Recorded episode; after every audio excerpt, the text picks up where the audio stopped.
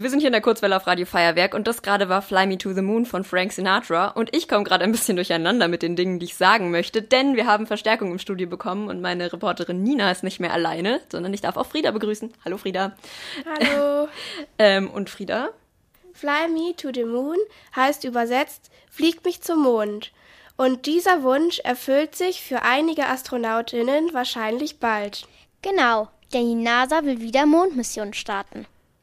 Moment! Hab ich da gerade gehört, dass die Erdlinge wieder zum Mond fliegt?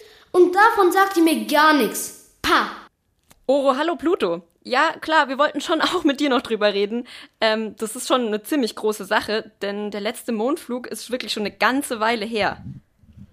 Wenn du schon einmal da bist, dann können wir auch gleich Björn Wirtjes von der Volkssternwarte München anrufen. Der kann uns nämlich noch mehr darüber erzählen.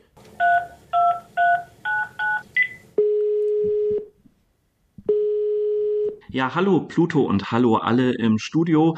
Die Artemis-Mission ist nach 50 Jahren das erste Raumschiff für Menschen, was wieder zum Mond fliegt, in diesem Jahr, in diesem Sommer. An Bord sind aber erstmal keine echten Menschen, sondern so Puppen, die so sehr menschenähnlich sind, sogenannte Dummies. Denn falls irgendwas schief geht, passiert so nämlich niemandem was. Ach so. Dann dauert es ja noch ein bisschen, bis wirklich wieder ein Erdling auf dem Mond ist. Und wo auf dem Mond wollt ihr dann landen, wenn es soweit ist?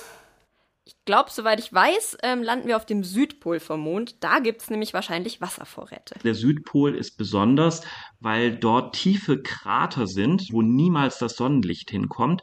Und deswegen kann das Wasser da auch nicht verdampfen. Und das ist ganz wichtig, wenn man nämlich später vielleicht mal von so einer Mondstation als Zwischenstation aus zum Mars weiterfliegen möchte, dass man dann dort also Vorräte auffüllen kann. Übrigens soll auch dieses Mal zum ersten Mal überhaupt eine Frau den Mond betreten. Das wird aber auch Zeit. Und Artemis ist ja eh auch ein Frauenname. Aber warum gebt ihr dem Mondprogramm überhaupt so seltsame Namen? Die ersten Mondlandungen habt ihr ja das Apollo-Programm genannt. Würden es nicht Mondlandung 1, Mondlandung 2 und so weiter auch tun? Nun ja, es klingt einfach viel besser, wenn man solche schönen Namen hat.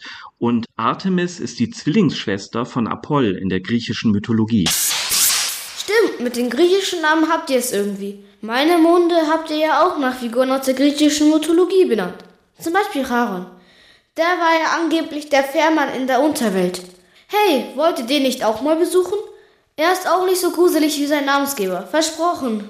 Ha, Pluto, das ist eine sehr gute Frage und ein guter Vorschlag. Danke für die Einladung, werden wir uns merken, auf jeden Fall.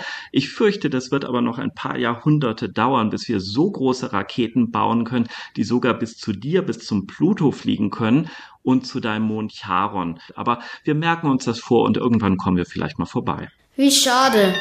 Aber vielleicht klappt es ja auch irgendwann mal. Bis dahin höre ich euch einfach weiter im Radio zu.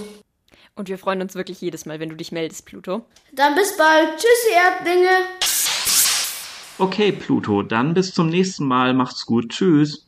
Tschüss. Tschüss.